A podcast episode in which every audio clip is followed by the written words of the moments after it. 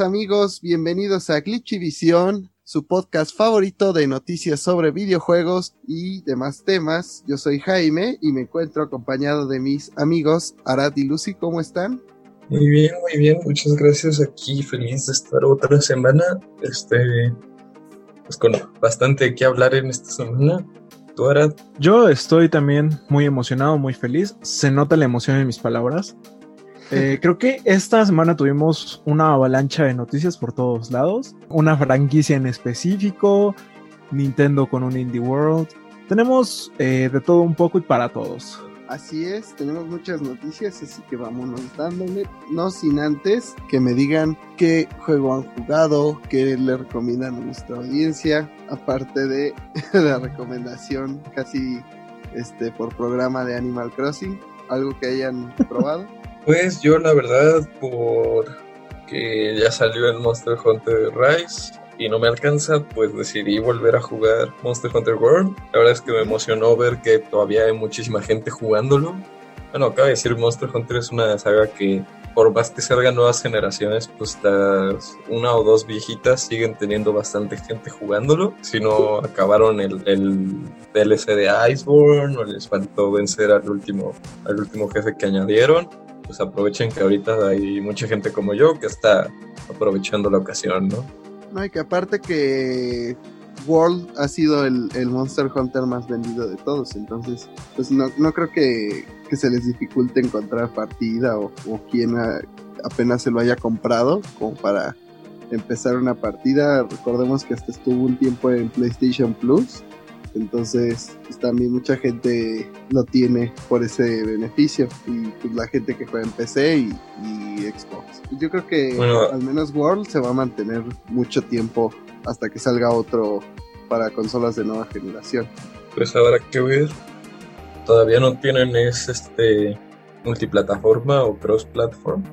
Entonces habrá que ver si eventualmente para para soportar más ¿no? la comunidad se aplica este cambio, pero pues habrá que ver con el tiempo, no creo, pero nunca se sabe. Pues no creo que sea cosa de Capcom, sino que ahí PlayStation se pone sus manos, ¿no? Vamos a empezar el, programa comentando una noticia que es que ya llamó un poco la atención y es que Mario Kart 8 Deluxe ya es el juego de pues, carreras en general más vendido de la, al menos en los Estados Unidos, lo cual nos da, pues nos da a hablar de que este juego le ha ido bastante bien. No solo que ha sido el, exclusivo de Nintendo más vendido de todos, aún con Animal Crossing pisándole los talones siempre, pero pues aparte de que viene con muchas consolas, pues eh, siempre un Mario Kart es como ese juego que necesitas tener, ¿no? Claro, es el indispensable para las fiestas eh, para enemistarte con, con tus amigos. De hecho, hay un meme muy, muy padre que es de un pastel que dice perdón por lo que dije mientras jugábamos Mario Kart. Y como dices, es un juego que no puede hacer falta si tienes una Switch. De hecho, en las listas eh, de los juegos más vendidos para Nintendo Switch, como dices, eh, Animal Crossing siempre le está pisando los talones, pero Mario Kart siempre está en esa lista. Entonces creo que junto con Smash son de los juegos más representativos de la consola en este momento. Como el dúo dinámico, ¿no? Batman y Robin, Smash y Mario Kart. Esto para cualquier reunión, situación. Algo que siempre puedes jugar con tus amigos, que no necesitas como ser ni muy pro ni muy casual, es algo que todo el mundo puede jugar y siento que eso también ayuda un poco, ¿no? Sí, eso es lo chido, que el juego está como hecho para mantener a los jugadores más o menos juntos en este como competitivo ligero, donde todos se mantienen más o menos en el mismo sitio, están las conchas azules que hacen que el primer lugar pues medio se atrase, también están los bullet bills que que empujan a los jugadores que no juegan tan bien. Y pues sí, no es este juego que requieres como un gran conocimiento de cómo funciona para, para ser el mejor. Déjame te corrijo rápido. Eh, las caparazones azules no retrasan al que está hasta adelante. Los caparazones azules rompen amistades.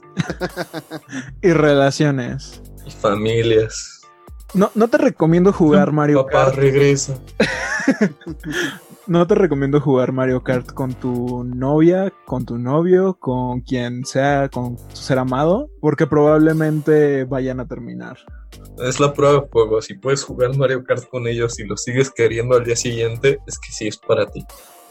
Probablemente. Igual, igual que Smash, ¿eh? O sea, si no se enoja porque le ganaste, ahí es donde te tienes que quedar. Si no me inea a Kirby, todo bien. Entonces ya, ya, no dejas que nadie que vea empezando en Smash juegue porque todos usan a Kirby. Me siento es un que poco está bien, al está bien al principio para, para aprender, pero Sí, es que como tiene tantos saltos, pues los como los casuales son es el que más usan. Pero lo Me malo siento un poco ofendido. como Kirby y yo nos iremos a otro lado. ¿Pollo? lo malo sería para todas estas personas que siguen esperando el Mario Kart de Switch, o sea, el 9, porque pues mientras más venda el 8 Deluxe, más nos da la idea de que sería muy tonto por parte de Nintendo sacar una secuela cuando pues este le está yendo también. Pues fíjate que de alguna forma ah, sí lo creo conveniente. Porque siento que el 8 pues ya dio todo lo que tenía que dar. A menos que vayan a hacer una actualización sorpresa. Que la verdad siento que eso pues está un poquito eh, fuera de los planes de Nintendo. Quizá lo que lleguen a hacer sería lanzar el 9 al final del ciclo de vida de Switch. O quieran hacer una revisión para la rumorada Nintendo Switch Pro. Quizá sería lo más factible. Pues sí, pero si no le estás invirtiendo nada en DLC y aún así vende como ningún otro juego, pues para qué haces el 9? Y ahorita el, el creador de, el que generalmente es el director de los juegos de Mario Kart está enfocado en el de celulares, entonces no tendría mucho sentido. Digo, ya tuvimos Mario Kart 8, 8 Deluxe, sí, algo así como 8 Deluxe Supreme, con más pistas. 8 de Yo, la verdad- Remix. Creo que no me sorprendería si de la nada decidieran una, darle otra wave más de, de contenidos descargables a la versión de Switch. O quizás pues, se están preparando para la revisión de este supuesto Switch Pro. Y quizás ahí veamos una, una que otra noticia más acerca de hacia dónde va Mario Kart.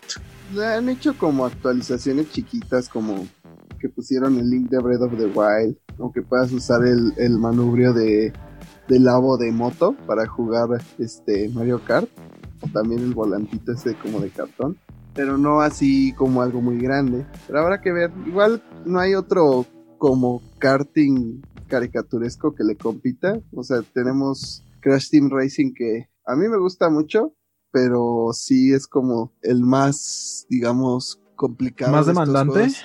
Ajá. O sea, no es, no es, este sí no cualquiera lo puede agarrar y competir con sus amigos. Entonces, sí es una limitante bastante fuerte para alguien que quiere invitar personas a jugar a su casa, ¿no? Mira, para serte honesto, solamente he pasado del primer mundo en Crash Team Racing. No recordaba que fuera tan difícil el de PlayStation 1. O sea, siento que exageraron con la dificultad para este remake, remaster. No sé, siento que sí es un poco complicado agarrarle la onda. Porque aparte eh, siento que cada, cada mundo va teniendo una dificultad añadida que lo va haciendo un poco más pesado. Y como dices, no es un juego disfrutable tanto como Mario Kart al momento de jugar con amigos. Porque al final del día tú y tu amigo siempre van a perder. O sea, yo sí lo aprendí a jugar. O sea, todo depende de aprender como esta dinámica de hacer el drift. Pero si no lo haces exacto, como que no, no puedes ganar las carreras. O sea, hasta yo me acuerdo que acabé el de Play 1 y literal lo único que sabía hacer era apretar X y hacia adelante y usar los poderes. Y aquí sí, si no sabes usar el drift en el momento correcto, pues hay carreras que, que es imposible ganarlas. O sea, yo literal estuve, no recuerdo cómo se llama esta pista Hot Air, algo así. Una que es en el, como en, en el cielo, donde hay unos como dirigibles. Donde es están los de- globos aerostáticos y los dirigibles y Exacto. todo es rosa y hermoso. Ajá, eso es muy, muy... Yo me acuerdo que desde el Play 1 la odiaba y en este juego es- me tardé muchísimo en solo este, sacar el trofeo para el modo historia. Ahora ya ni, ni quiero imaginar las pruebas de tiempo, cosas así. Es que algo que noté en el juego fue que eh, siempre había como un NPC que no importaba qué hicieras, te alcanzaba de alguna u otra forma. Digo, eso ya sabemos que, lo usan en los juegos de carreras, que se llama programación de liga o de banda, que es justamente esto, que, que las AIs o las NPCs de cierta forma están ligadas a ti para que nunca te adelantes tanto y no sea como tonto la carrera. O sea, si ya le sacas tres vueltas de distancia, pues como para qué seguirla corriendo, ¿no? Entonces sí, pero decidieron aquí llega a ser ridículo. Sí. Y pues por el otro lado, que yo no había pensado hasta que ahorita Jaime lo comentó de, de, cuando invitas gente y quieres jugar, pues el Switch también trae esa ventaja de que de entrada, así, con un Switch básico, pueden jugar dos personas, ¿no? Y es algo que, por ejemplo, con Crash Steam Racing, pues no forzosamente todas las personas que lo tienen tienen dos controles, ¿no? Bueno, aunque ese ya, ya lo portearon a Switch, entonces técnicamente también lo puedes jugar. Aunque no lo recomendaría en lo absoluto jugarlo con un Joy-Con, si ya es difícil con un control de PlayStation 4. No me quiero imaginar cómo es jugarlo con un Joy-Con nada más, pero sí, o sea, de que es posible, es posible.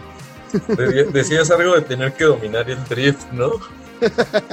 o sea, con el drift del Joy-Con y con el drift del juego, estaría caño. Te cancelan, ¿no? Sería como un rápido y furioso. Como esta, no recuerdo qué película es, que intentan hacer un drift de rápido y furioso y acaban con el auto destrozado. Pues sigamos hablando de Nintendo, porque fíjense que en las últimas horas se anunció la contratación de un nuevo elemento para el equipo de Metroid Prime 4, de, de Retro Studios, y es una persona que ya había trabajado en como en otros proyectos relacionados a la animación, pero a mí lo, lo que me llama la atención de esta noticia, más allá de que pues, se sigue añadiendo gente talentosa al equipo, es que justamente sigan contratando en este en el 2021 cuando pues el juego desde hace cuando que se anunció.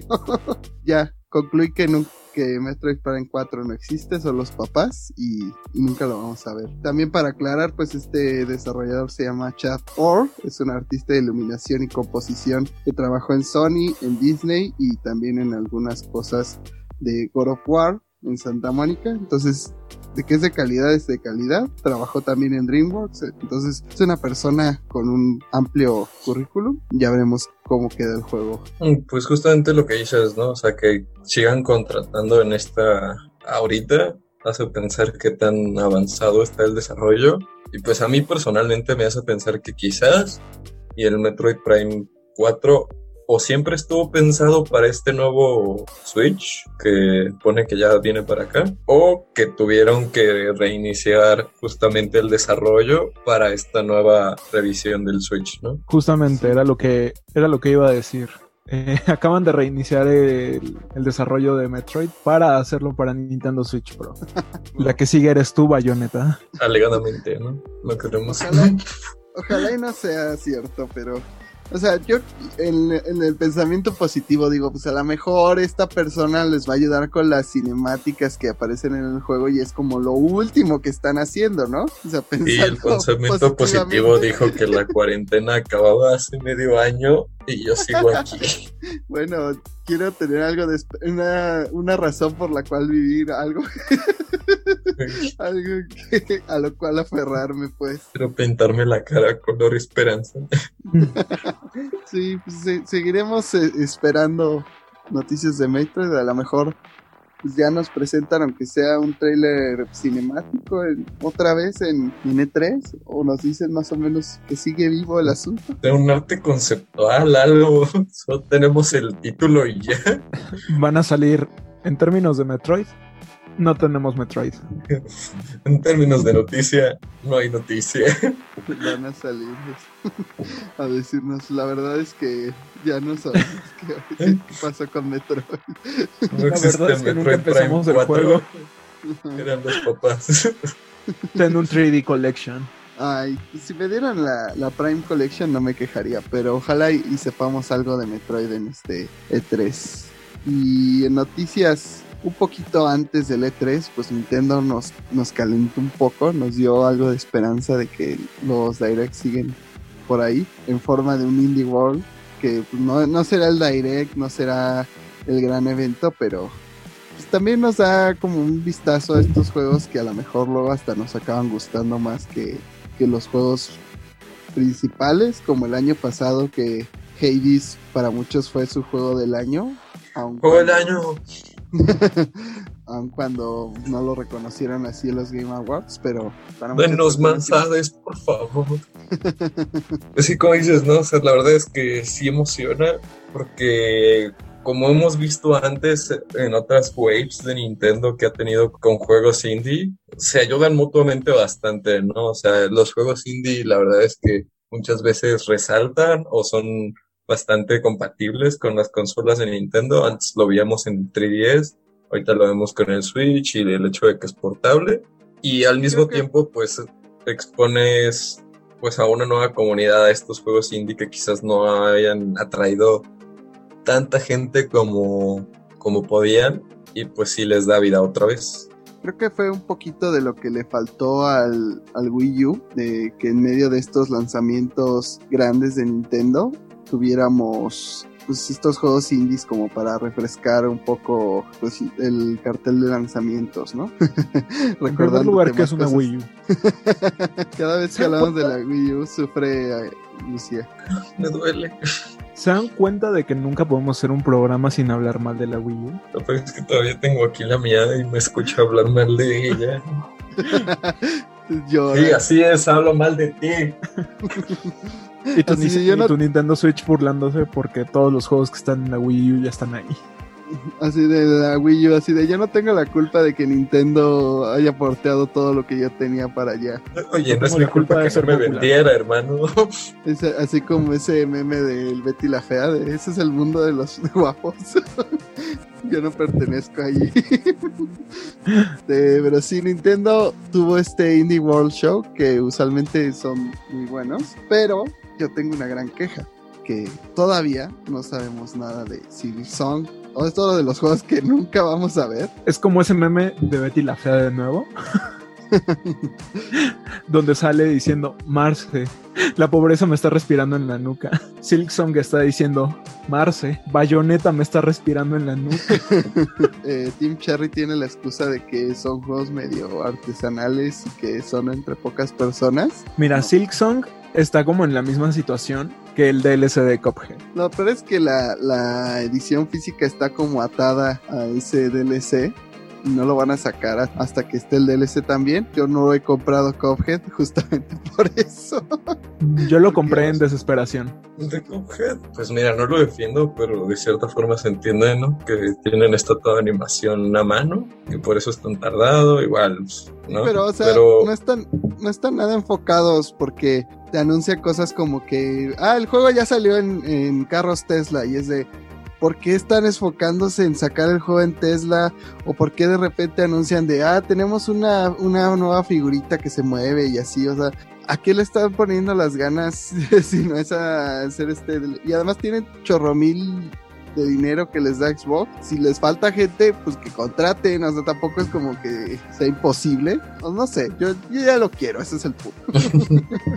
pues sí, lo mismo con Silson. Todos lo queremos, estamos esperando aquí que nos den nuestra amada Hornet para seguir explorando este mundo de bichitos tan mágico. Hablando otra vez de, pues, de lo que íbamos a hablar, este, en el Indie World pues tuvimos como esta presentación que pues, está bonito que como que le dan un espacio a, cada eh, como a cada director de, de, juego de presentar su propio juego, de escribirlo propiamente, porque ahora sí te das cuenta que en estos espacios ya es algo muy internacional, o sea, ves estudios de Alemania, ves estudios hasta, vimos uno mexicano, le da ese apoyo para que conozcas también a, los desarrolladores de estos juegos que a lo mejor no, no sabrías quiénes son, al menos que, te enfocaras en buscarlos, ¿no? Y dentro de lo no todos pueden ser Edward McMullen. dentro de lo que nos llamaron la atención, bueno, a mí en lo personal, eh, empezaron con un juego llamado Oli Oli, que era como de patinetas y que es estar avanzando como en estos terrenos, pero todo el tiempo sin detenerte haciendo piruetas y demás. O sea, me, me recordó un poco las épocas de Tony Pro Skater y esas cosas. A lo mejor pues este es más arcade, pero se ve bonito. Este, me, me gusta el, el, estilo visual, que también va a salir para Xbox y, PlayStation. Entonces pues, lo tendremos cerca en este invierno y habrá que ver. Pero a lo verdaderamente importante, otra vez tuvimos a las tortugas ninja. Sabía que hablarías de algo así. Obviamente, o sea, este programa. Te estabas tardando, de hecho yo creí que ibas a abrir eh, esta sección hablando de eso. Es que quise empezar con un juego verdaderamente indie, porque ese juego no tiene nada ahí. Hasta me sorprendió verlo ahí, que es así de... O sea, sí, Dotemu no es como un publisher muy grande, pero tampoco es indie, o sea. O sea, estuvo Konami. Bueno, Konami ya publica menos que ciertos desarrolladores indie. O sea, ¿qué, qué equipo o sea, sí, pero indie, pero indie tampoco es. Dime un equipo de desarrolladores que tenga Konami. No sé, los de Yu-Gi-Oh. Exacto, o sea, ese es su juego más grande. Todos sabemos que los developers de Yu-Gi-Oh son los dioses egipcios jugando a la ruleta.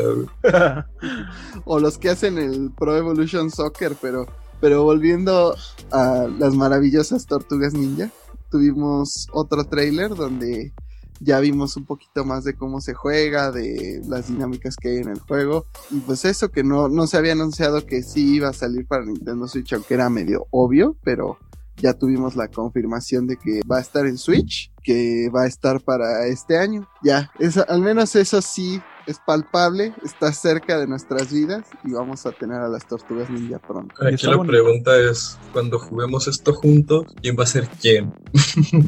Yo pido a Rafael, porque siempre soy Rafael, a pesar de que es el peor usualmente porque sus armas son las más cortas. Probablemente Mikey, porque como Mikey tiene la mejor el carisma más alto de toda la party. y Arad así de buscando los nombres de las tortugas ninja. Ah, no, de hecho iba a decir Miguel Ángel. Pero supongo que será de Donatello, solamente porque me gusta el morado. Porque eres el niño de los plumones. ah, sí, sí lo soy. Justo aprovechando las recomendaciones que, que queremos dar de este Indie World que tuvimos, personalmente yo recomiendo uno que, que se llama The Longing. No es un juego para todos, pero es una historia que realmente siento vale la pena aprovechar. Es muy distinto a lo que considerarían mucha gente un juego, pero definitivamente es una experiencia bastante impactante. Son, pues, pues, está muy padre el juego, la verdad se los recomiendo. Pero eso sí, no esperen un juego tradicional en lo absoluto, porque para nada. Pues a mí el concepto me gustó como de esto de que tienes que esperar a que un dios despierte y ahí hacer como tareas, pero así de que son tantos días para que despierte y mientras tienes que ir que ver en qué te ocupas. Se me hizo raro, o sea. un concepto extraño. Es, es, un concepto bastante único, diría yo, porque no conozco otros juegos así. Pero es justamente juega con esta dinámica de realmente para acabar el juego no necesitas hacer nada, ¿no? O sea, puedes conectarte un día, desconectarte y esperarte a que despierte el dios y te vuelves a conectar, ¿no? Pero es justo esta idea de que tú mismo te vas ocupando en este mundo y lo vas de ser enmarañando y descubriendo y entendiendo. Tiene esta magia, ¿no? De, de ver el valor de haber esperado y cómo eso se traduce eh, en el impacto que tiene el juego. O sea, quizás no es para mucha gente, pero la gente que lo va a jugar siento que va a llevarse una experiencia bastante bonita con esta historia. Aparte la animación me pareció de las más bonitas de estos indies pues si les llama la atención este tipo de concepto de juegos, pues tipo Animal Crossing o, tipo de Longing que, que es estarte conectando diariamente a hacer tareas, ahí entrele también va a estar. Animal Crossing? Así Arad se triggerió por unos segundos, luego se dio cuenta que no estábamos hablando realmente de Animal Crossing. Bien, la Animal Crossing. Arad, háblanos de, de Konami, tu querida Konami. Ay, Konami. Todavía recuerdo esas buenas épocas, pero bueno. Ah, Konami regresó entre los muertos, lo cual a mí, a mí me da una pequeña, una pequeña esperanza, ¿no? De que podamos ver más en el futuro con Getsu Fumaden, un Dying Moon. Es un juego eh, que llegará a la Nintendo Switch, también va a llegar a Steam y pues es un juego hack and slash. Además es un es un remake. Sí, es de un juego muy viejo de NES, hasta donde tengo entendido. Es que no tenía entendido si era un remake o era un remaster nada más. No es un remake porque pues el juego de NES evidentemente pues, está bastante limitado Y pues Konami no lo desarrolla principalmente, el desarrollador es Guruguru, que Guruguru, así es. No, no, los había escuchado antes de, de este de este juego, pero se ve bastante bien, o sea, a mí me gustó bastante el estilo artístico y, y como esta idea de, pues ya saben, la, la, mitología japonesa. Sí, la historia del Japón feudal está dentro, bueno, está dentro del juego y la verdad, pues sí vale la pena checarlo. Y justo lo que dices, que están trabajando con, otro, con un desarrollador externo, que yo siento que si Konami va a seguir haciendo juegos en el futuro, ese es el camino que va a seguir. Sí, porque como mencionamos, pues no, ellos hace muchísimo que no desarrollan un juego internamente. Luego algo que nos hizo sentir bonito, de que hay un estudio representando a nuestro país, pero lienzo en este juego que también me llamó la atención, o sea, más allá de que fuera mexicano y lo que eso significa, pues se veía bastante bien este juego de que también es como un hack and slash. Aztec Forgotten God tiene también una inspiración en la mitología pues azteca de México, como también como medio futurista y tiene un estilo bastante propio. A mí me gustó mucho el arte, o sea, se me hizo un juego eh, visualmente muy bonito. Eh, es algo que yo digo, lo voy a comprar. Eh, y justamente, más allá de que sea mexicano, creo que es un juego, lo que mencionas de que, de que combina como este futurismo con la época antigua. Y siento que eh, es una gran oportunidad porque creo que la cultura azteca o las culturas eh, precolombinas son muy poco tocadas en los videojuegos y yo creo que la historia da para mucho ya lo habían hecho con su juego anterior Mulaka, donde era como un Zelda al estilo, pero con temática prehispánica, por así decirlo, o de estas culturas que tenemos dentro de nuestro país. Se veía bastante bien y creo que, que habrá que ver qué, qué, es lo que sucede con este juego. Tampoco tuvimos como una fecha fija de, de cuándo va a salir, pero se ve bastante Dijeron otoño.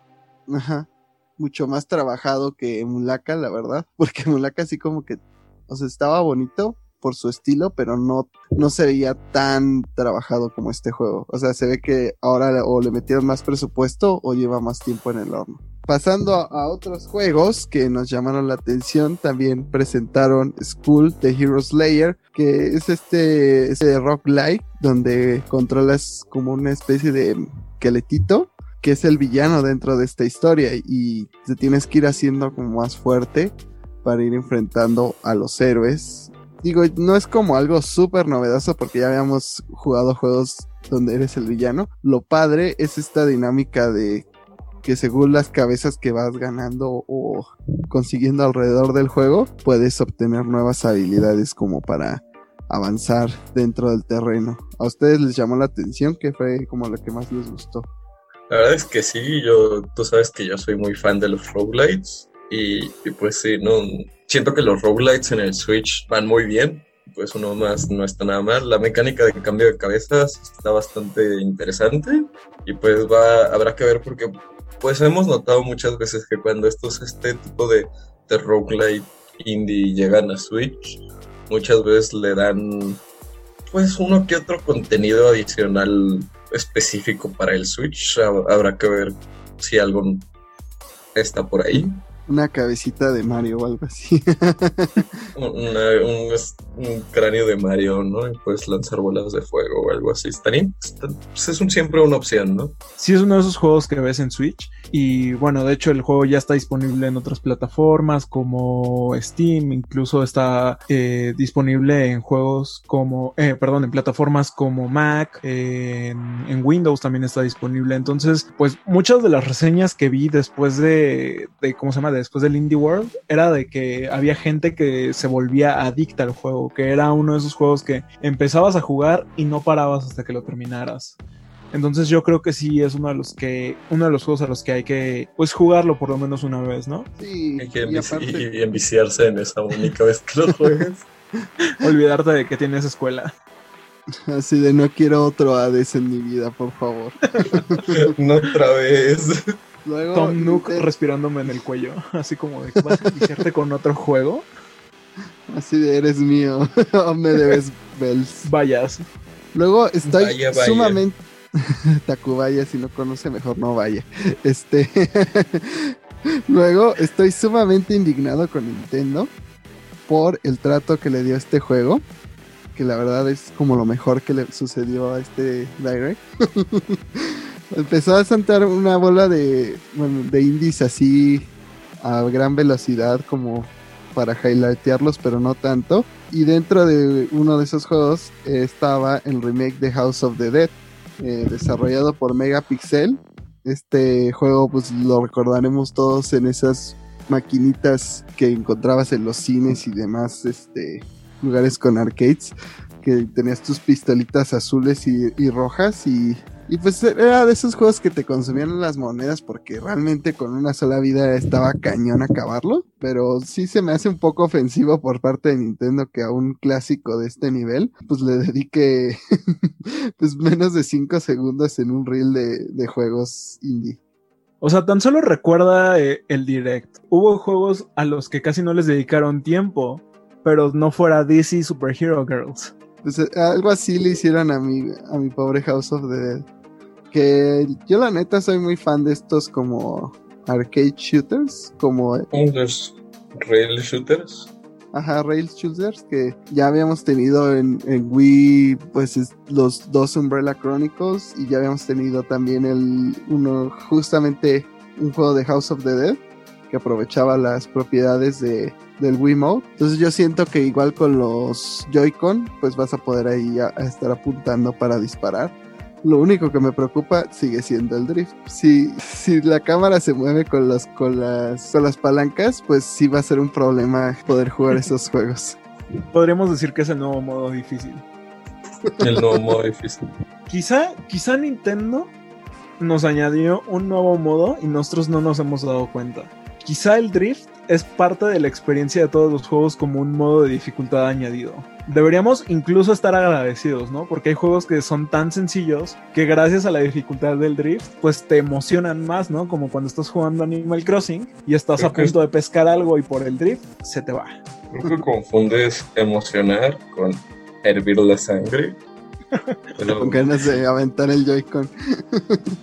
Pero bueno, ahí estuvo. Smash con Drift y ve como todos tus puntos se van. Ahí estuvo mi pequeño rant contra Nintendo de cómo trata a ciertas franquicias.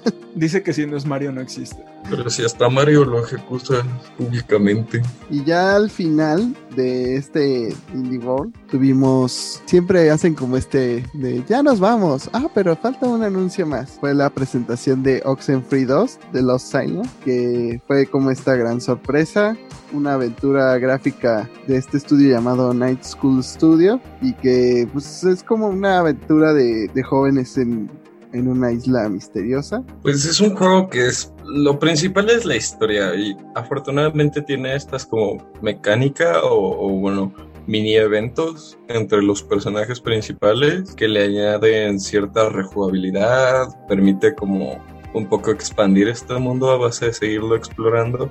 Pero más que nada se basa en esto de la historia, ¿no? Y, no es como nos recuerda este tipo de juegos, quizás no visualmente, pero que, empezaron a popularizarse más como con Beyond Two Souls, que es más como una historia pintada de juego que un juego pintado de historia, ¿no? Sí, y que como mencionaste antes, siempre son como más divertidos a lo mejor para algunas personas como que les llama más la atención estar viendo a streamers o otros jugadores que lo que lo disfrutan a ellos mismos aventarse a, jugarlo, ¿no? Sí, la verdad es que siento que esto es un juego que muchos youtubers y streamers pues van a poder disfrutar con sus audiencias y pues sí estaré listo para ver varios streams de esto, ¿no? Ahí les contaré.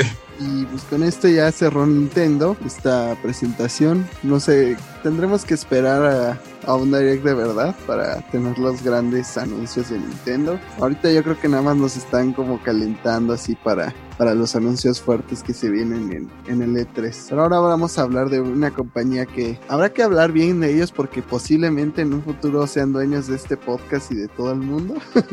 Estamos hablando de Epic Games. Pues como que no le ha ido muy bien en esta idea de expandir su como su dominio dentro de las tiendas digitales. Sabemos que lanzaron su Epic Games Store para competir un poco con, con Steam, y no les ha ido tan bien porque anunciaron que hace poco que han perdido más de 300 millones de dólares en esta... Si Steam te da juegos baratos, yo te los doy gratis, así de solamente métete a mi tienda con ganar, con tal de ganar una suscripción pues te regalan juegos, en algunos casos han obtenido exclusivos importantes y que hasta hicieron enojar a varios usuarios como en el caso de Metro, que ya se había anunciado para Steam y durante todo un año estuvo exclusivo para la Epic Games Store y, estuvieron hasta haciendo reseñas negativas del juego porque que no les habían anunciado ellos se sintieron atacados ellos ya se veían jugándolo en Steam o ya lo habían precomprado y, y se tuvieron que esperar todo un año para jugarlo. La verdad no me sorprende que estén perdiendo dinero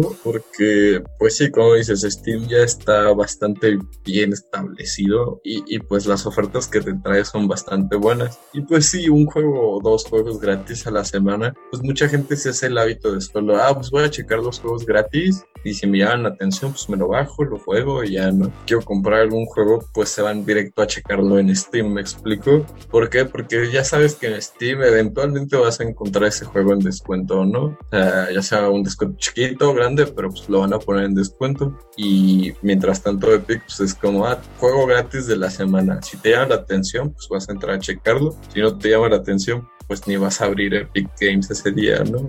Sí, además todavía no tienen como toda esta expertise que tiene Steam de en sus comunidades de poder calificar los juegos de diferente manera, de poder conectarte tan fácil con otros jugadores. Por ese lado, pues sí han batallado bastante y, y aún no consiguen igualar a la tienda de Steam. Y bueno, cuando piensas en Epic Games, obviamente creo que los primeros juegos que te llegan a la cabeza son juegos free to play para jugar eh, con tus amigos. Estoy hablando de los Battle Royale, eh, por ejemplo Fortnite o Rocket League, eh, más recientemente Fall Guys. Entonces también hay un poquito del servicio de que estos juegos generalmente, pues en su mayoría, las personas no gastan en estos juegos. Podría ser que un público un poco más, más dedicado que no creo que sean la mayoría, gaste en comprar skins o en comprar cosas para cada temporada. Pues es lo que te iba a decir, o sea, uno creería que la gente no gasta en estos juegos, pero por algo Fortnite es como el, el rey en estos momentos. Y es justamente porque la gente como que se atasca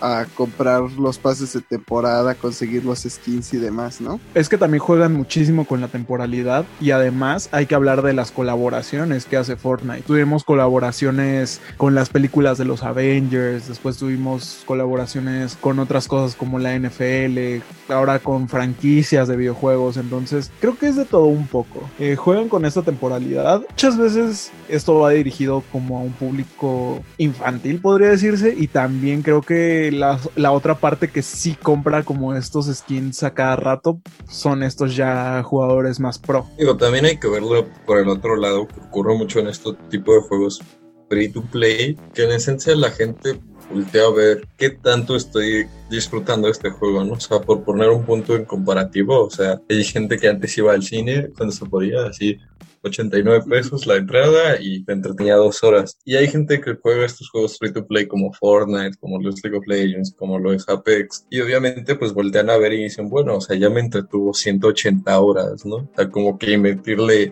50 pesos para personalizarlo un poco más, se vuelve como más valioso o se vuelve una oferta más, más tentadora porque dices, bueno, sí, ¿no? Es gratis, no tengo por qué gastar, pero pues ya después de jugarlo 100 horas, 200 horas, como que dices, meterle tantita lana, pues no le viene mal el desnivelo. Creo que juegan también con este síndrome de, de que no quieres perderte la situación que está ocurriendo, quedarte afuera, como que también esto de las skins pues si no tienes la nueva skin como que hasta puede, hay literal, he escuchado de casos de niños que dicen así de, ay, me hacen bullying porque siempre traigo las skins viejas o porque no tengo nada. Entonces, también... Yo sería el niño buleado. También es como una presión social extra para tenerlo más nuevo. Como estar en el mame. Siento que es más de eso, de como este fear of missing out que sirve para muchos juegos. Si no estás en ese momento por ejemplo, en el concierto virtual de J Balvin que hacen en Fortnite, o si no estás en cuando sacaron tal skin y no la tienes tú, como que sí te pierdes un poco de las situaciones que tiene este juego. Entonces, sí juegan mucho con de ir en mame en mame, literal, y ellos mismos crear como sus olas de eventos y demás para conseguir este revenue. Así es que también Fortnite justamente se, se ha empezado a volver más que solo un pues un shooter, un juego, un Battle Royale. También se ha vuelto esta plataforma de convivencia, ¿no? Y de cierta forma eso también influye, como lo hemos visto con cosas tan simples como VR Chat, que la gente paga por personalizar sus skins de cierta forma o por ciertos diseños, opciones. Pues de esta forma de, de convivir, ¿no? Como dices, no presión social quizás, pero pues de cierta forma es esa influencia, ¿no? De decir, bueno, o sea, este soy yo, ¿no? Y presentarte como eres tú en este, pues más que nada hoy en día que estamos aquí encerrados en esta pandemia y pasamos más tiempo pues en estos mundos virtuales que nos permiten convivir y socializar, pues mucha gente quiere personalizarse un poco más, ¿no? Reflejarse mejor en sus avatares. Sí, como dice Lucy, eh, pues Fortnite más que un juego se volvió una experiencia porque, bueno, eh, en caso personal, eh, yo juego Fortnite con un grupo de amigos, más que para jugar, es por el mame. O sea, es para conectarnos y platicar porque pues no nos hemos visto en mucho tiempo y ahora con la pandemia pues complica mucho más la situación. También he escuchado de mucha gente que, que utiliza estas plataformas para mantener, no solamente para jugar, también para mantenerse al día con las personas. Sí, mucha gente hasta lo, bueno, yo escuché por ahí que lo describían como Zoom con balazos, porque pues, literal es llegar y convivir con las personas y, y, tener el juego de fondo, ¿no? A lo mejor hay, sí, hay quien se lo muy en serio, pero la mayoría simplemente es para convivir un rato. Y hablando justamente de estos mames que van llegando a esta plataforma, pues PlayStation se quiso hacer presente y presentaron a Aloy dentro de Fortnite. Todo va a estar en Fortnite en algún punto. Aloy solamente es un añadido más. Mañana descarguen nuestras skins. Ojalá, imagínate. y viene dentro de esta idea de, de, PlayStation de invertir dentro de Epic. Hasta PlayStation está volteando a ver esta situación de que Epic pues va un día va a ser dueña de todo, va a ser dueña de este podcast, va a ser dueña de hasta puede que acaben recomprando a PlayStation, quién sabe. El año 2200, solo quedan dos empresas, Epic y Disney, se pelean para ver quién comprará la otra. Todavía no salió una nueva película de X-Men. ¿Qué tal? Sobre todo Todavía no tenemos noticias de Bayonetta. Metroid acaba de reiniciar su, Sí, pero su producción. Bayonetta no te troleaba como pasó en WandaVision, que te hacían pensar que los X-Men iban a volver y no pasó. Volviendo a los videojuegos, eh, pues sí, o sea, que Epic está como con esta estrategia de voy a ver qué indies free to play me funcionan para seguir haciéndoles mame. O sea, ya vimos lo que pasó con False Guys, que ya hay skins de mil cosas ahora que, que son de Epic, pues ya tienen acceso a mil posibilidades. Empezaron con skins de, Shovel Knight, tienen planeadas unas de Nintendo, hasta donde tengo entendido ahora que salga en Nintendo Switch, porque también Steam se ha medio dormido en sus laureles con la con su tienda.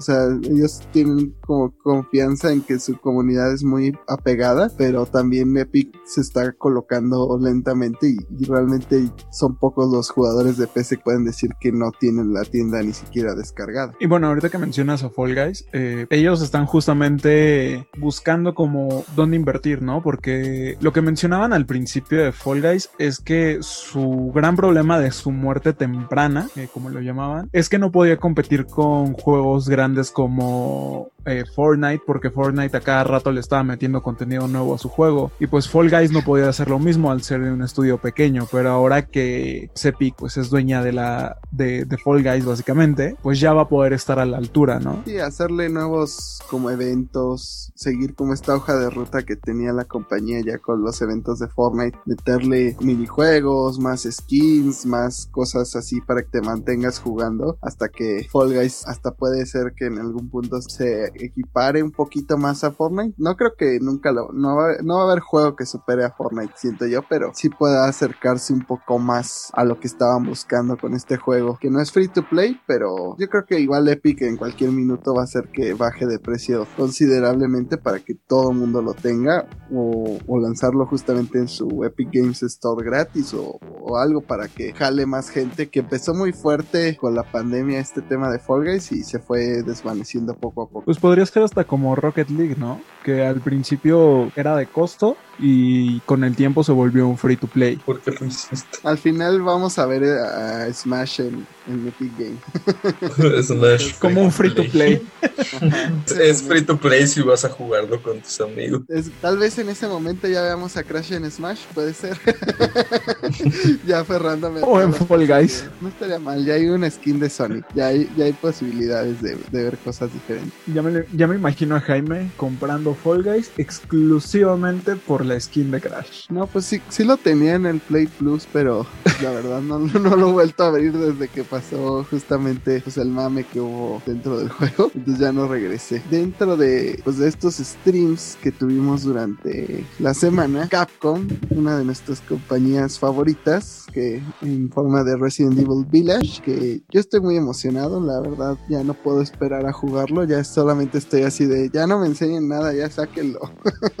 Creo que Capcom tiene una muy mala costumbre de mostrar de más de sus juegos con sus trailers. O sea, siento que sus trailers no dejan nada a la imaginación. Sí, o sea, también pasó con Monster Hunter, que es así de media hora de, de todas las dinámicas de Monster Hunter y en los que no jugamos Monster Hunter estábamos así de, "Mm, bueno, aunque... Pero los que sí jugamos Monster Hunter, uh, No, pero aún, aún si juegas Monster Hunter es así de, ya dámelo, o sea, no me enseñes más de lo que puedo hacer en el juego. O sea, si no, si ya juegas Monster Hunter, ya sabes cómo se juega Monster Hunter, no, no te tienen que volver a enseñar cómo se juega. pues te sorprendería, ¿sabes?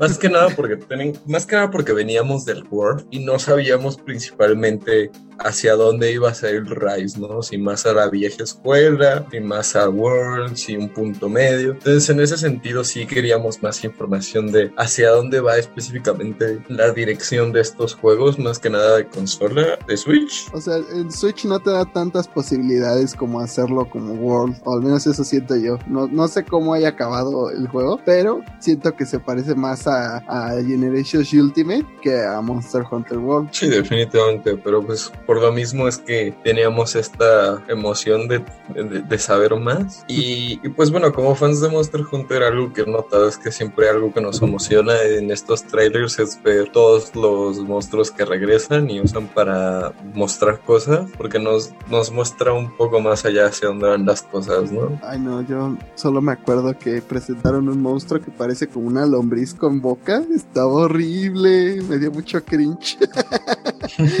no sé cómo Pues, se llama, eh. pero era así de no necesitaba ver eso tan temprano Capcom. Oye, mira, hagas lo que hagas, no busques este Shara Isbarta porque ay, también te va a dar cosita. Me recordó a este demonio de Shin Megami Tensei con una forma bastante particular. Si quieren, si quieren más información, busquen Mara en internet. Hay, hay dos tipos de reacciones a Mara. Deseo y, y desagrado. Pero bueno, volviendo Desagrado y desagrado con intriga.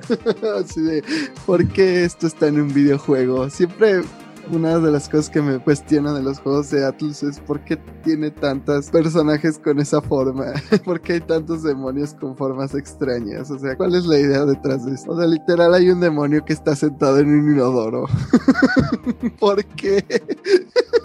Porque O sea- como alguna vez un sabio libro dijo, todos tenemos que cagar. Sí, pero no lo quiero ver en un videojuego.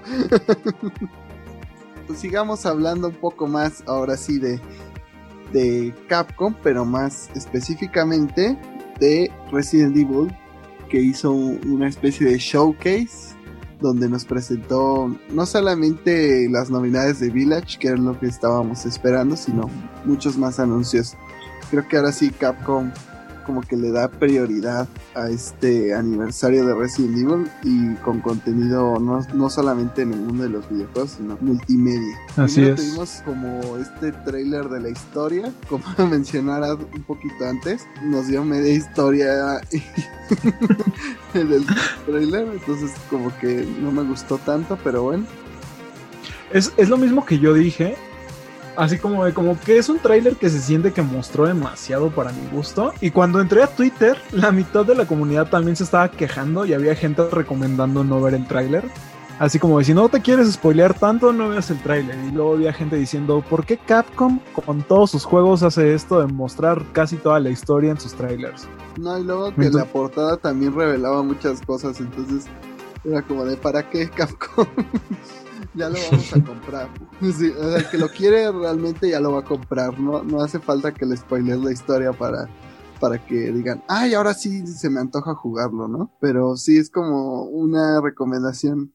Pues si no se quieren spoiler ustedes que están oyendo este podcast y a lo mejor todavía no lo han visto, pues no vean el, el trailer que sí es bastante informativo. informativo de más, por así decirlo. Pero sí, o sea, a mí lo que me gustó fue que ya sabemos más o menos cómo van a ser los enemigos, que son esta especie de Lycans o hombres lobo. Uh. Y también como la parte del castillo que seguimos viendo al, al, personaje que atrae a las masas, que es la, la vampiresa. Alcina Dimitrescu. para pisarte a ti y a todos los demás. Ya cuando sale en el trailer lamiendo la mano del protagonista fue así de, ya Capcom, o sea, ya... Lo, lo hacen intencionalmente, la verdad. Eh, están viendo los efectos que causaron y esto solamente es más fanservice. Para hacer que este juego sea comprado indudablemente por todos los fans calientes de Resident Evil. No sé, o sea, creo que al principio no tenían idea de lo que estaban haciendo con ese personaje. Creo que ellos pensaban que genuinamente iba a dar miedo. Y luego ya como que se unieron a esta ola del mame de... bueno, si ya este... Es como de, esto debería asustarte, no excitarte. si, ya, si ya logramos esta reacción, pues vamos a como abrazarla y vamos a presentar todo lo que podamos de este personaje en los trailers. Creo que hasta la presentadora dijo algo de que, ah, este, los siguientes demos no, no se van a tratar de convivir con, con Lady Dimitrescu, o como se pronuncia, pero este... Lady Dimitrescu. Eso. Alcina. Dimitrescu. Ya encontramos un fan más, pero... No fui yo, fue el internet, lo juro. Eso dicen todos. Tuvimos la fecha de lanzamiento, tenemos pues los detalles que va a estar Chris en el juego, que va a, hacer gran parte de la historia. No vamos a ser como mucho más descriptivos con lo que presentaron porque pues, justamente queremos evitar los spoilers. Que no sé qué le pasó a Capcom cuando dieron las fechas de los demos que podías jugar porque no quedaban como muy claras. Es así de, ah, este demo va a estar disponible durante nada más 30 minutos, pero este otro, los de PlayStation, lo van a poder jugar antes, pero solo por una hora. Y luego va a estar disponible por 8 horas y lo vamos a bajar. Y luego... Entonces está extraño, hasta donde entendí. Primero van a sacar un demo de Village del 17 de abril desde las 5 pm, donde puedes jugar, va a estar disponible nada más 8 horas. Creo que el, demo va a durar como una hora máximo. Ahí vas a poder explorar la, la aldea solo en PlayStation 5 y PlayStation 4. Luego, el 24 de abril a las 5 van a pasar otras 8 horas para que tú puedas descargar el, el demo y solamente va a durar una hora como esta prueba donde puedes explorar el castillo igual en PlayStation 5 y Play 4 y luego en todas las plataformas puedes escoger si exploras el castillo o la aldea. Igual en mayo el primero de mayo a, de, a partir de las 5 de la tarde tienes 8 horas para ah no 24 horas para jugar este demo. Igual tiene una opción aproximadamente como de 30 minutos. Entonces, está algo raro. O sea, te lo dejo disponible, pero luego lo quito, pero solo dura tanto. Entonces, no sé. Creo que hubiera estado mejor un demo normal y ya.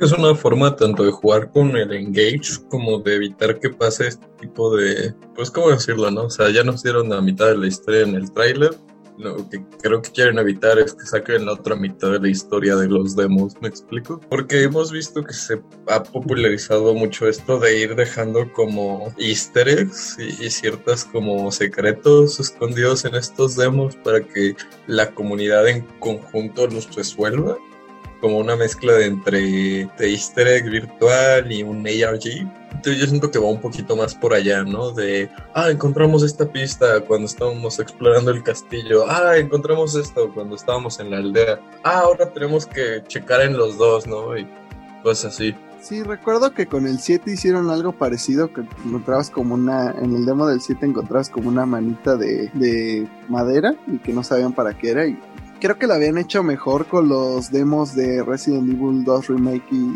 3 Remake. Pues sí te daban un pedacito de historia relativamente reducido, pero se quedaban colgados en la plataforma para cuando sea que los quieras probar y no tienes que andar como ahí malabareando de ah ahorita lo van a quitar tal hora y van a y este es exclusivo de esta plataforma y este es exclusivo de la otra. Te entiendo que tienen este deal con PlayStation, pero si querían darle como preferencia PlayStation simplemente sacar el demo un poco antes en estas plataformas, pero dejarlo, porque eso de lo quito, lo subo, lo, lo quito, o sea, no, deja a todos muy confundidos, creo que más que nada, y como que le quitas las ganas a las personas de, de quererse meter al demo.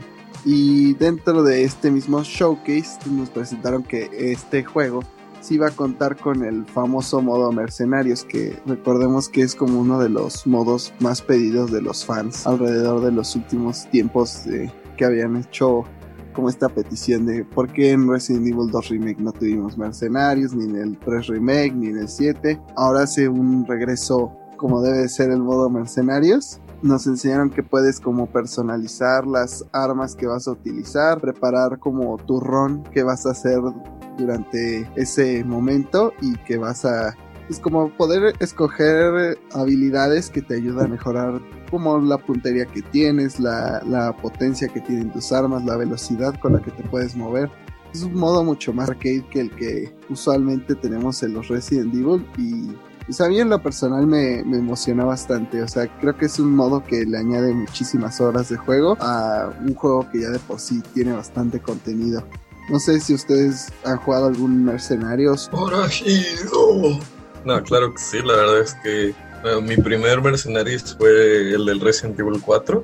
Y pues bueno, de ahí me enamoré con el modo de juego. Me emociona el hecho de cierta forma que puedes customizar tus armas y tu ron porque lo hace más rejugable, ¿no? Pero al mismo tiempo siento que se pierde un poco como esta parte donde antes te... pues cada personaje traía sus armas, su set de, de ítems, entonces cada uno tenía como sus propias mañas, ¿no? Un juego distinto. Siento que eso se pierde un poco aquí ahorita que ya tienes mucho más libertad de escoger pues qué armas vas a llevar, qué cosas vas a llevar, qué perks vas a llevar, pero al mismo tiempo pues le agrega, ¿no? O sea, es, no, solo le quita, siento que es cambiar algo por otra cosa.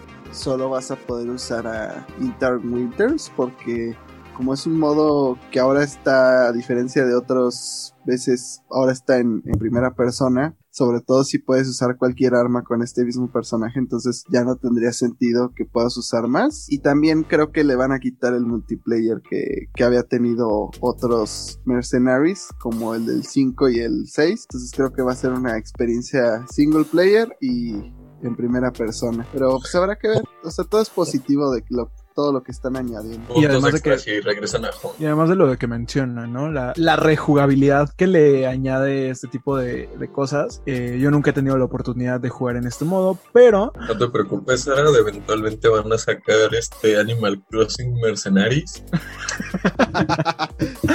pues yo nunca he tenido la oportunidad de jugar este modo, pero como lo mencionan, eh, la rejugabilidad es algo que, eh, que es importante y además eh, esa, si es algo que han estado pidiendo los fans, habla muy bien de Capcom, de, de, que están escuchando a, pues a su base de fans, a su comunidad, algo que otras empresas en Pokémon debería hacer de vez en cuando. Sí, y sobre todo, bueno, a mí ese modo me encanta, hasta compré el juego de 3DS que es puro Mercenaries, tenías como personajes de toda la historia de la franquicia. Pues era de estos juegos de los primeritos que salió en el 3DS, estaba interesante, ya tenían un modo multiplayer en Rivers, que como que les dio pena y casi no lo enseñaron en este showcase, así porque se dieron cuenta que a los fans no les gustó tanto la idea de este Rivers, solamente dijeron está incluido dentro del juego, pero ya como que no, no enfocaron más tiempo de este showcase en, en, recordarnos como de qué se trataba Rivers. Era así de, ya cuando lo jueguen lo podrán experimentar aparte de las betas que ya habían tenido para el juego. Y dentro de pues este marco que había sido el aniversario 25 de Resident Evil, nos presentaron como un añadido a un juego bastante famoso de, terror. Estamos hablando de Dead by Daylight, que va a tener una expansión temática de Resident Evil que no nos dieron muchos detalles más que nos conectáramos un poquito después en un stream especial de, de esta compañía para saber la fecha exacta de lanzamiento y los detalles, pero pues ya como mencionó el creador, ya este juego se ha convertido como en el salón de la fama del terror y, Resident Evil pues tenía que estar en algún punto. La pregunta es cuál de los monstruos icónicos de Resident Evil va a ser el, asesino que agreguen. Creo que todos estamos esperando de cierta forma o a Mr. X o a Nemesis. creo, que con el tipo de modo de juego quedaría mejor Mr. X por cómo se juega el Dead by Daylight. Pero bueno, o sea, Nemesis es básicamente la cara de las Bioorganic Weapons, así que habrá que ver. Eh, tendremos que esperar hasta junio para esta expansión y eh, muchas personas ya estaban diciendo que es el crossover de terror que habían estado esperando porque bueno, eh, ya hace algunos meses se incluyó este DLC de Silent Hill. Entonces muchos ya estaban imaginando las combinaciones que iban a hacer y justamente creo que una creo que todas las franquicias de terror se están juntando en Dead by Daylight. También nosotros vamos a tener ahí. Jaime va a ser el monstruo. el es que menciona algo de Silent Hill, solo se empieza a escuchar el violín más pequeño del mundo. yo, yo aún no tengo la esperanza, abuelito. Bueno, habrá que esperar al E3 a ver eh, si la esperanza continúa o muere. Y así tendré esperanza en todos los eventos. Sí, porque han de saber que cada vez que hablamos de teorías de Silent Hill, empieza de, no, va a salir en E3, no pasó en E3. No, es que Tokyo Game Show es el juego, es el evento que se enfoca más en juegos japoneses, entonces es ahí. Y no fue ahí, entonces, ah, no, es que los Game Awards es un mejor lugar para presentar un juego así como sorpresa como Silent. Y así nos vamos todo el año. Prepárense para el No, es que yo sé que Santa Claus me lo va a traer. Es que yo sé que en los premios TV y novelas. En los Emmy Choice Awards. En la mañanera del PG. Pero volviendo a Resident Evil, como para celebrar este 25 aniversario nos presentaron como trailer de la serie animada que va a haber en Netflix, donde ya se nos detalla más como la ubicación cronológica que va a tener esta serie. Va a constar de pues, dos años después de Resident Evil 4. Vemos a Leon que ya es parte de como del... La Guardia Presidencial. exactamente, la Guardia Presidencial. Y llega Claire a, presentarle unos videos como, bueno, no videos, unos dibujos de una niña de que había visto zombies y demás. Y te dan a entender que la amenaza va a llegar a casa Blanca. Ya también en Resident Evil 6 había sucedido algo similar, pero en este como historia intermedia al parecer va a haber zombies en la Casa Blanca antes de Resident Evil 6. Se ve bastante bien animada, se ve que va a estar interesante y siempre pues ver a Leon, pues no sé, o sea, es de mis personajes favoritos de Resident Evil y siempre como que me cuestioné de qué pasó en ese tiempo del, de entre el 4 al 6. Pensé que ibas a decir que Leon siempre te hizo cuestionar tu sexualidad, pero Siempre me cuesta. Ese fue Nemesis. No, porque luego ves a, a, Jill o a otro personaje así y ya regresas a lo... Pero luego ves a, a, Chris La Roca ¿Cómo es? Chris, este... Redfield. Chris La Roca Redfield. y ¡pum! Ahí se va tu heterosexualidad otra vez. No, porque Chris me caga, entonces no. Porque él se puede golpear rocas y turno. No, o sea, siempre me, se me ha hecho como que Capcom le da mucha preferencia sobre otros personajes. La verdad es todos los juegos en los que aparece Chris salvo el 1 son eh, cuestionables. O sea, en el 6 es medio malito. El 5 es donde empezó esta cuestión donde demasiada acción poco realismo, pues ahí sale golpeando una roca. el 7 sale como en drogas en un DLC y, habrá que ver ahora qué hace en el 8, pero es así de nunca sus apariciones han sido como wow. Yo difiero, pero... Y, y en cambio a Jill como que siempre la tienen muy olvidada, o sea, hasta la hicieron una esclava en el 5 y la neta no se lo merecía. ¿Será eso o hacerla sándwich? ¿O no, Barry? Ay, dentro de esos chistes del primer Resident Evil. Pero sí es como el único donde más o menos está equitativa la aparición, pero porque puedes escoger uno al uno o al otro. Ya fuera de ahí se olvidaron de, mi pobre Jill. Entonces espero que, a ver si en el 8 aparece. Digo, ya mm, Capcom nos enseñó la mitad de la historia, entonces no creo. Pero sí fue. No lo sé, solo sé que de alguna forma Wesker va a acabar siendo responsable de esto también. Así, it was Wesker all along. quién sabe cómo, cómo se habrá sobrevivido de, de una explosión volcánica y, y los lanzacohetes, pero a lo mejor sí sobrevivió, quién sabe. Ay, no lo sé, estoy esperando algo así como, y entonces sobrevivió una célula, y de la célula hicieron un clon, y del clon hice un ejército. Así de Cell eres tú. Wesker Jr., por favor. Ay no, Wesker Jr. fue de- horrible. Ya no, no me recuerden más Resident Evil 6 que me pongo enojado. no sé, ahí ya de plano era Call of Duty con zombies. Y cuando tienes a la Goliath tamaño rascacielos, Ay no, no, no, no. Todas las misiones de Chris era de no gracias. Aunque sea las de Leon se parecían un poco más a lo que debería ser Resident Evil. Pero bueno, es- pues eso fue todo lo del showcase. Pero como que quisieron alejarse un poquito para hacer otro anuncio después. No sé por qué. Dentro del showcase no salió este anuncio. Pero bueno, creo que sí sé por qué. Vamos a tener otra forma de Resident Evil 4. Ya sé, casi nadie ha jugado este juego. No está en ninguna plataforma. No lo puedes jugar ni siquiera en tu, en tu tostadora. No viene por defecto en tu calculadora científica. en tu Tesla. Sí, o sea, creo que creo que solo en Wii U no hubo Resident Evil 4.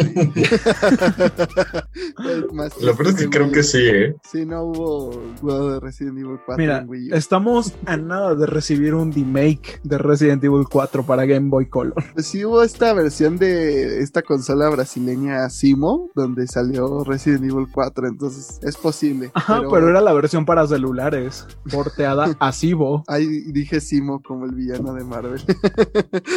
Mickey, no nos demandes. Sí, hasta los zombies se veían morados, estaba bien feo. Pero bueno, todos bueno. los juegos de la Cibo eran ports de juegos para celulares. Hasta su juego de Crash era un port de un juego para celular. Creo que su único juego real para desarrollado directamente para esa consola era el juego de huevo cartoon. Ay, no. Así de, es una consola, ¿ok? Es Cibo. Ay, no. Viendo los anuncios de Resident Evil 4, esta plataforma de Facebook, y ya sé que Facebook cada vez que lo mencionamos es como de, ay, pero Tampoco nos demandes Facebook. Ajá, por favor, Mark Zuckerberg, no nos bloquees el podcast. En esta plataforma de Oculus Quest 2 va a haber un Resident Evil VR. Creo que no lo presentaron justamente en Showcase porque estaba un poco patrocinado, por así decirlo, por PlayStation. Entonces no querían como dar la ilusión de que iba a llegar a PlayStation VR, pero quién sabe. quién sabe en el futuro, porque además es Resident Evil 4. Sabemos que ese juego va, va a estar en todas las consolas de aquí Al hasta. rato va a estar hasta para el VR del Nintendo Labo ahí, para que veas. La próxima semana me- va a estar el anuncio. Puedes ver zombies en tu cajita de cartón. Yo solo me acuerdo que Resident Evil 4 iba a ser un exclusivo del GameCube.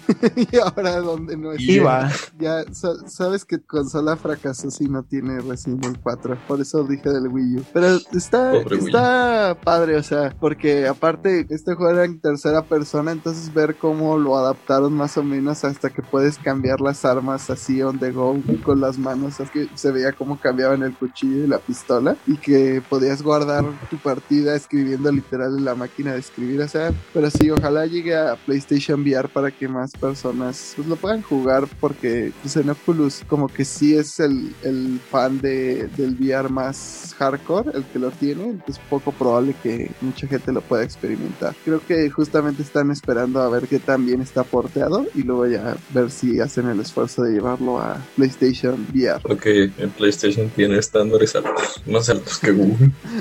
Pues más altos que la mayoría de que Xbox, al menos que ellos no quitaron Cyberpunk de su tienda y PlayStation, quién sabe hasta cuándo la devuelva. Hasta que, el ju- hasta que el juego esté completo. Es que lo que la gente no entiende es que Cyberpunk es una crítica social acerca de cómo un día cuando tengamos chips en el cerebro simplemente podemos crash. No, pero hace poquito salió la noticia de que Cyberpunk le generó millones y millones de ganancias a, a CD Projekt Red con un juego que vendió mentiras. Entonces es como sad saber que a final de cuentas le salió bien la jugada a pesar de todo el backlash que hubo. Entonces me hace pensar un poco negativo del futuro de los videojuegos. Pues también sería como entender, ¿no? Este, este proceso de que eh, los juegos de ahora no se hacen como los juegos de antes. Requieren eh, más tiempo, sobre todo eh, dependiendo del número de personas que están participando en su desarrollo. Y muchas veces creo que también tienen que ver como estas grandes compañías, ¿no? Eh, llámense Sony, llámese Microsoft, llámese Nintendo, que no entienden eh, o más bien eh, quieren tener como eh, cierto, cierta periodicidad, periodicidad en sus lanzamientos, entonces quieren tener como muchos juegos de una gran calidad en poco tiempo y llegan a presionar a las desarrolladoras, ¿no? Y, y se dan cosas como, como este crunch o estos juegos incompletos o juegos que tienen defectos que pues se tienen que ir reparando a lo largo de, de la vida del juego, ¿no? Que el juego se vuelve un juego bueno hasta después de que lo actualizaron 100 veces a lo largo de 3 años. O sea, yo entiendo que ya los juegos no salen al 100% como deberían de salir, pero al menos que esté jugable. sí, o que, o que inviertan en un equipo de desarrollo pues más grande, si están viendo con, no sé, 30 personas no pueden, a invertir, le digo, tampoco es como que no tengan dinero. Game Freak. ¿Verdad, Game? Otra vez. No vamos a pasar un programa sin quejarnos de Game Freak. Igual que el showcase de Resident Evil. Nosotros volveremos la próxima semana. Esperemos que hayan disfrutado de este episodio. Ahora nos pueden encontrar en nuestras redes sociales como Glitchyvision en Facebook y como arroba Glitchyvision en Twitter, donde pueden hacernos cualquier comentario. Pues no sé, y así de ya estoy harto que hablen de, rumores de Animal Crossing. Animal Crossing, ya estoy harto que se quejen de Game Freak. Ahí nos pueden Estamos hartos de que se burlen de la Wii U. Déjenme irme a pisar las plantas de arango. Ahí pueden hacernos cualquier comentario que quieran. ¿Dónde están las tarjetas de Sanrio? Sí, Arad, hicimos esa promesa. Yo no voy a descansar hasta que publiques esas tarjetas. Pronto, esas tarjetas de Sanrio, es más, posiblemente ya estén publicadas antes de que este capítulo esté publicado. ¿O no? Tal vez no, probablemente no. Tal vez no, no lo sabremos. ¿Ustedes este, dónde los pueden encontrar? Para mí me pueden encontrar como eh, arroba lcherrybom7 en Instagram y pues bueno, ahí los espero. A mí me encuentran en todas mis redes sociales como MyLifeAzarat. Ahí me pueden preguntar el precio de los nabos los domingos. Bueno, después del domingo, eh, también si quieren pisar mis flores, ahí me pueden decir para amablemente decirles que no. También podemos discutir algunas teorías de Silent Hill, si quieren que ya me calle sobre ese tema, eh, si quieren que le mentemos la madre juntos a, a Game Freak, también estoy dispuesto a eso. O podemos hablar de Digimon muy tranquilamente. Y pues nos vemos la próxima semana. Espero que les haya gustado el programa. Hasta la próxima. Adiós. Esto fue Lichivisión.